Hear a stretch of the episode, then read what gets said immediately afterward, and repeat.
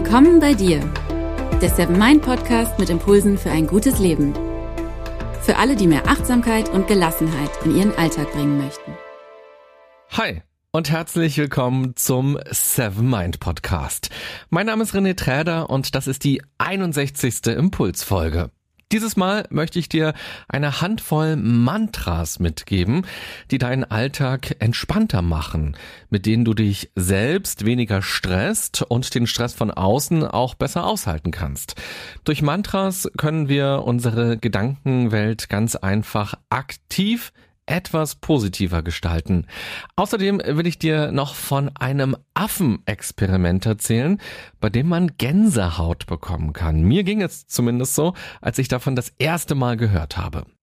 Wenn du die Folgen immer direkt hörst, wenn sie rauskommen, dann ist bei dir jetzt entweder noch ganz knapp 2018 oder schon 2019. In jedem Fall wünsche ich dir schon mal ein schönes neues Jahr. Vielleicht hast du diesen Podcast und diese Folge aber auch erst sehr viel später entdeckt. Die Mantras oder auch Mantren, die ich dir in dieser Folge vorstellen möchte, kannst du aber jederzeit ausprobieren. Völlig egal, ob gerade ein neues Jahr beginnt oder bald eins endet oder ob du dich mitten in einem Jahr befindest. Jederzeit ist der perfekte Zeitpunkt, um etwas Neues auszuprobieren. Das ist ja eigentlich auch schon ein Mantra, oder? Was denkst du?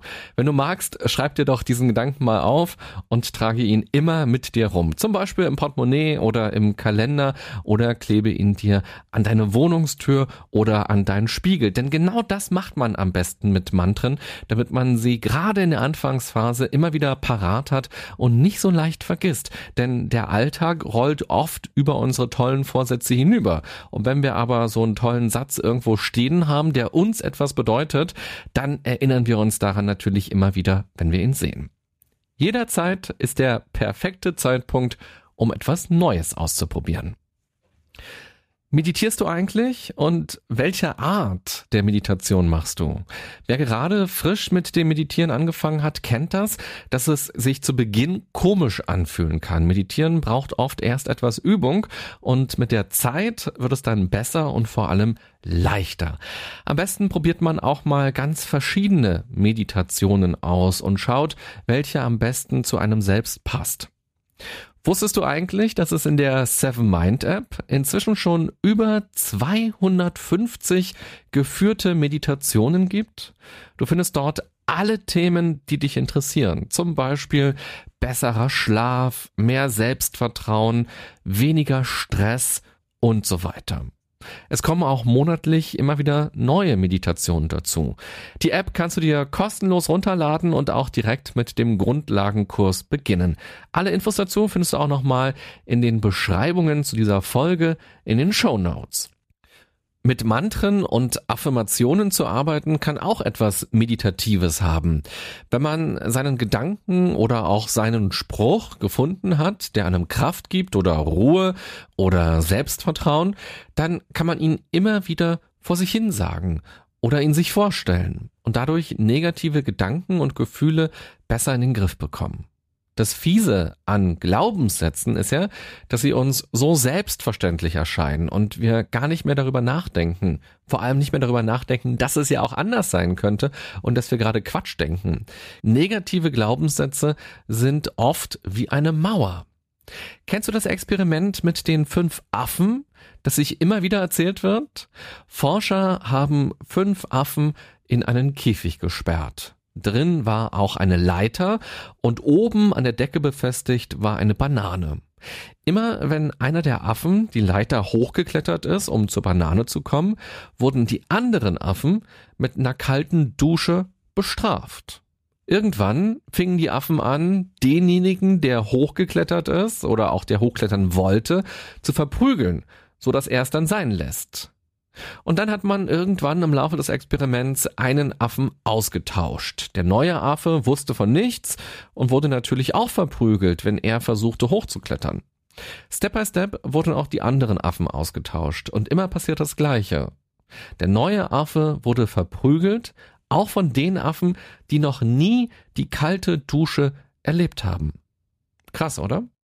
Als ich das erste Mal von diesem Experiment gehört habe, habe ich direkt eine Gänsehaut bekommen.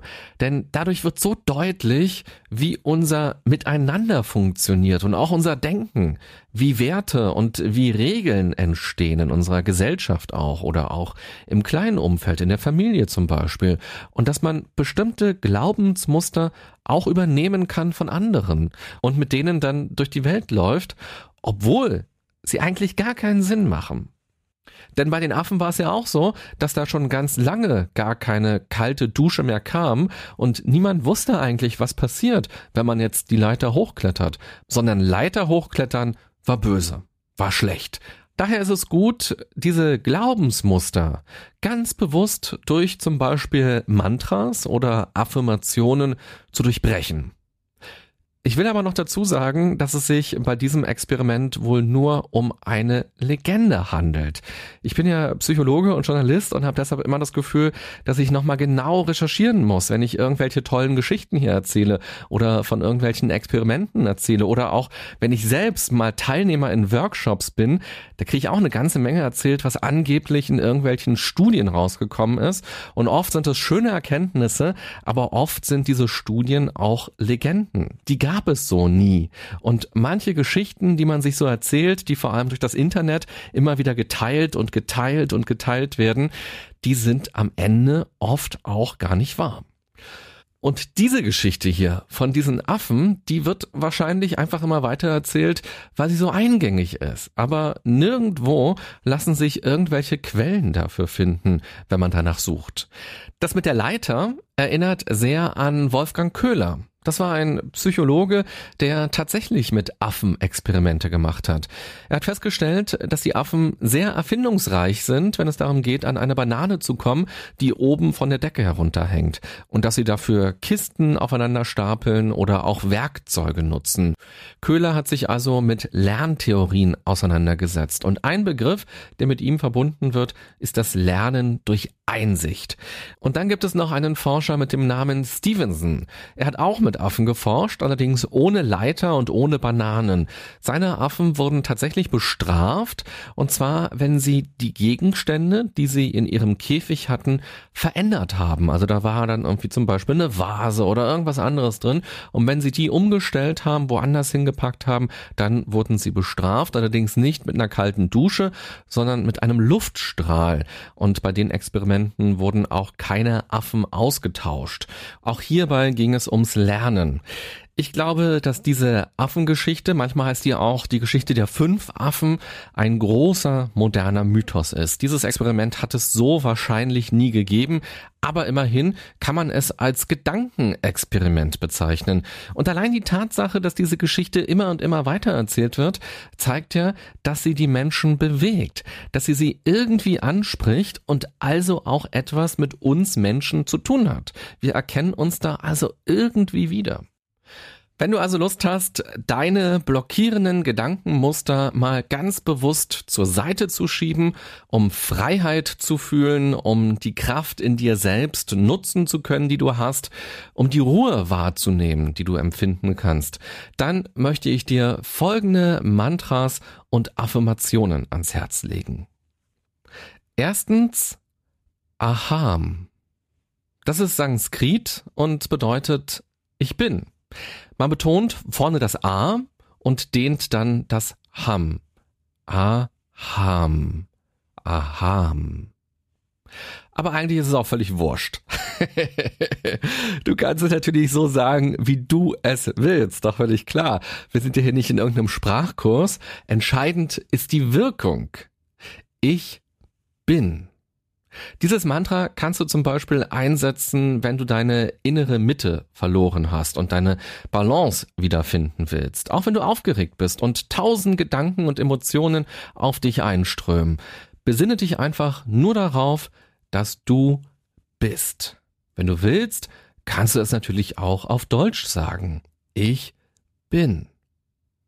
Und wenn du andere Sprachen sprichst, in denen das für dich schön klingt und dir Kraft gibt, dann sagst du es eben in einer anderen Sprache. Mich haben zum Beispiel schon E-Mails von Hörerinnen erreicht, die in Italien und in Spanien leben.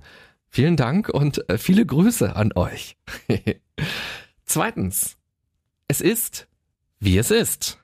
Dieses Mantra mag ich ganz besonders gern und ich nutze es immer dann, wenn ich merke, dass mich irgendwas ärgert oder mich irgendwas auch nervös macht, wenn irgendwas nicht so ist, wie es sein sollte. Neulich musste ich zum Beispiel beruflich in eine andere Stadt fahren und als ich am Hauptbahnhof war, kam plötzlich dieses Laufband oben in der Anzeige und da war zu lesen, dass mein Zug heute eine Stunde später losfährt wow, what? Eine Stunde später und damit war der ganze Zeitplan völlig dahin. Es ist, wie es ist.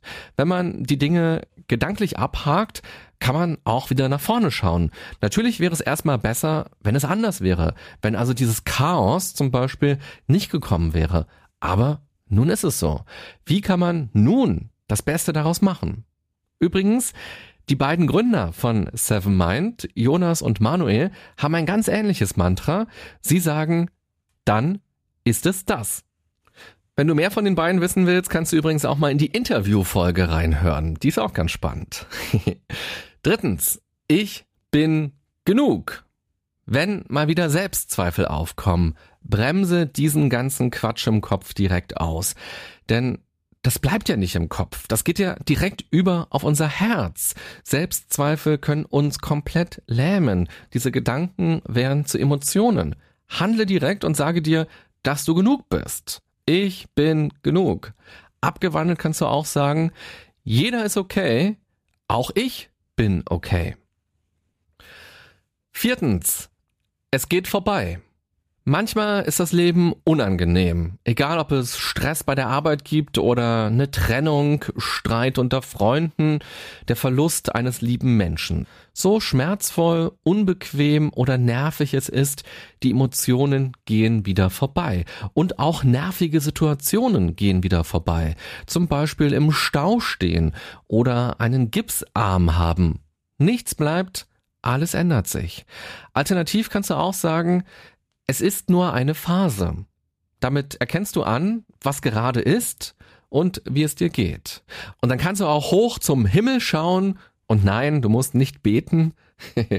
du musst nur den Mond betrachten, der gerade noch dort ist und schon bald ein paar Zentimeter weiter dort sein wird. Und schon morgen sieht er auch wieder ein ganz kleines bisschen anders aus, ein bisschen dicker, ein bisschen dünner. Es ist nur eine Phase.